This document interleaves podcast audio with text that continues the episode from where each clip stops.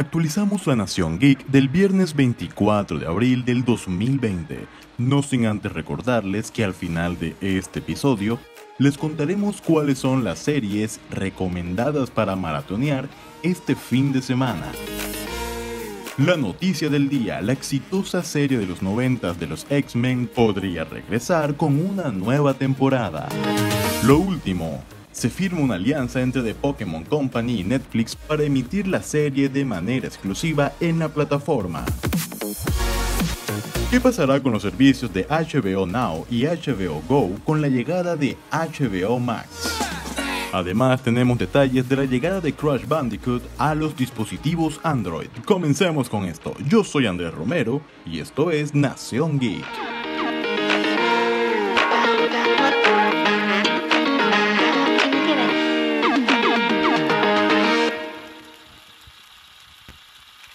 Disney Plus no se detiene en su lucha por conseguir atrapar a nuevos suscriptores en su plataforma.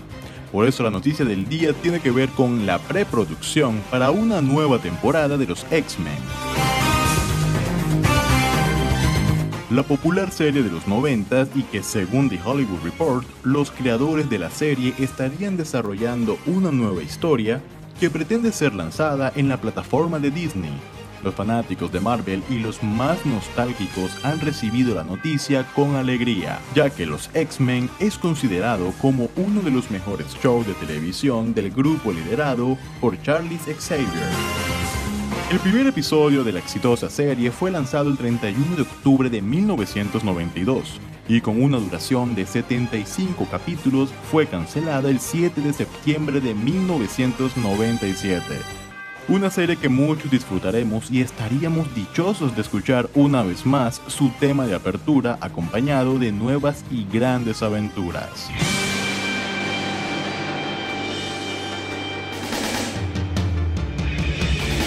Tengo que ser siempre el mejor. Lo último, un movimiento que quizás nadie vio venir fue la alianza de exclusividad que se pactó entre el gigante Netflix y The Pokémon Company, donde el acuerdo estipula no una transmisión de capítulos, sino el lanzamiento de la nueva temporada de la popular serie basada en uno de los videojuegos más queridos de Nintendo.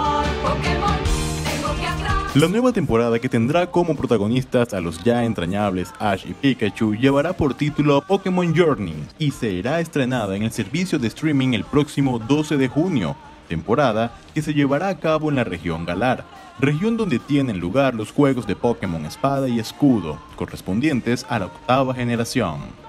De esta manera, se convierte Pikachu en el as bajo la manga por parte de Netflix para competir con Disney Plus y su rápido crecimiento que ha superado los 50 millones de suscriptores en todo el mundo.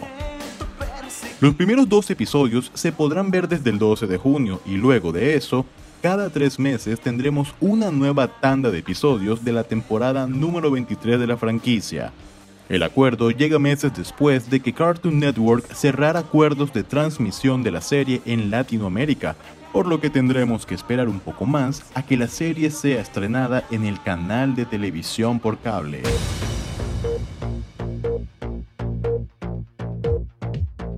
Bueno, el 27 de mayo será lanzado el esperado servicio de streaming de Warner HBO Max. Pero la pregunta que muchos nos hicimos fue ¿qué pasará con los otros dos servicios de la compañía que son HBO Go y HBO Now? ¿Desaparecen del panorama o continúan con nosotros? Lo primero que debemos entender es que los servicios Now y Go son parecidos pero distintos. HBO Now fue en su momento la respuesta de Warner en la lucha contra Netflix, ofreciendo a todo el mundo la posibilidad de tener acceso a sus contenidos sin la necesidad de estar suscritos a sus canales premium. HBO Go es la herramienta, el regalo de HBO a los suscriptores de sus canales premium, donde pueden ver todos los contenidos que están vigentes en los canales de HBO. Pero adicional a eso, también pueden ver la señal en vivo de HBO Plus.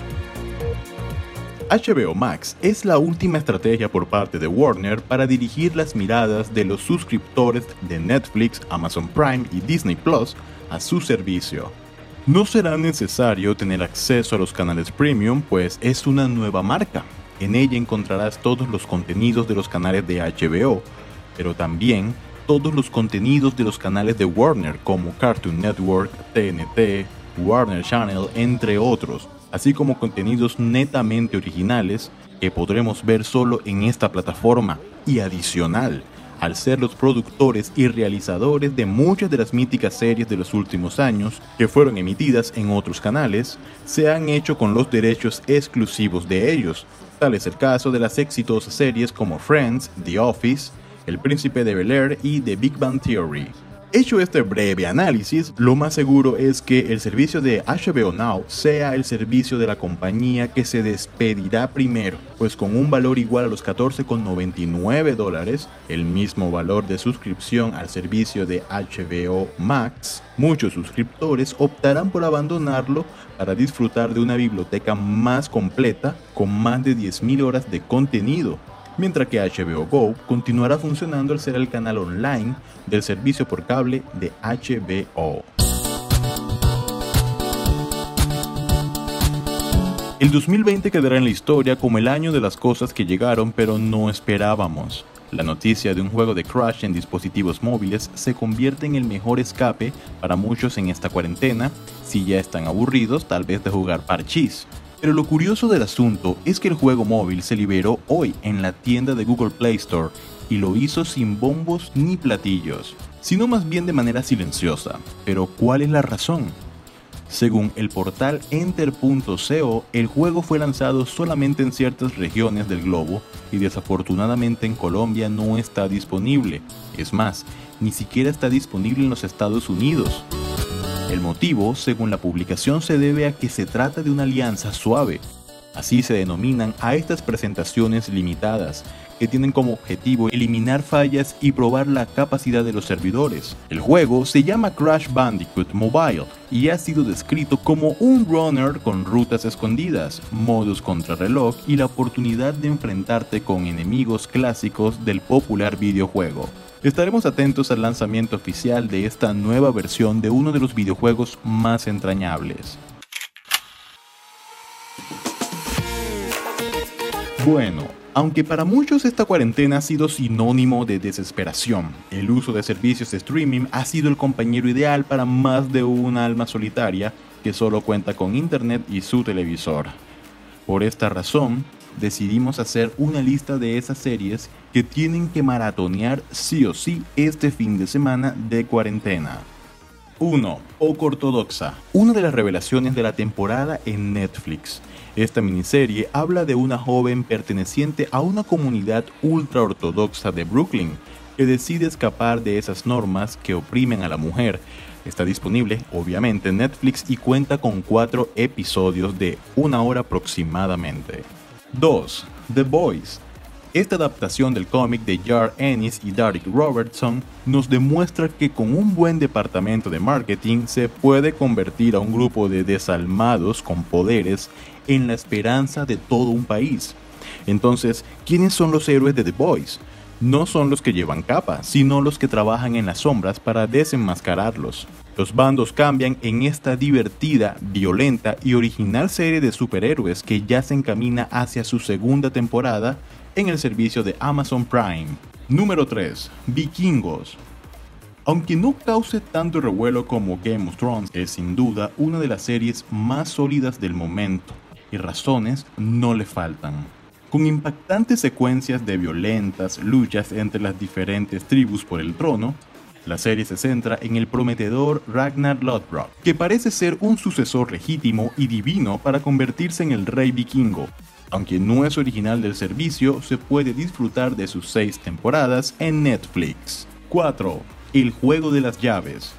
Con una segunda temporada confirmada, la serie protagonizada por Maite Perroni se convirtió en toda una sensación en el 2019, cuando fue lanzada en el servicio de streaming de Amazon Prime una comedia negra que narra las aventuras y desventuras de un grupo de amigos que se ven involucrados en un atrevido juego, donde intercambian parejas por una noche sin ser reprochados por sus cónyuges.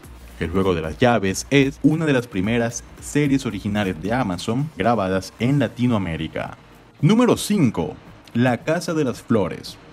En Colombia ya es muy común que una serie que lleve por título las palabras La y Casa se convierta en un éxito rotundo. Si bien La Casa de Papel logró que más de 65 millones de personas la vieran, La Casa de las Flores no se queda atrás. Y es que ha logrado un grupo de fans sólidos que los han acompañado en sus dos primeras temporadas, en su TV movie y muy posiblemente en su nueva temporada que ha sido estrenada en Netflix el día de ayer. Recomendaciones para todos los gustos y para que las horas no se hagan tan eternas en un nuevo fin de semana encerrados en casa.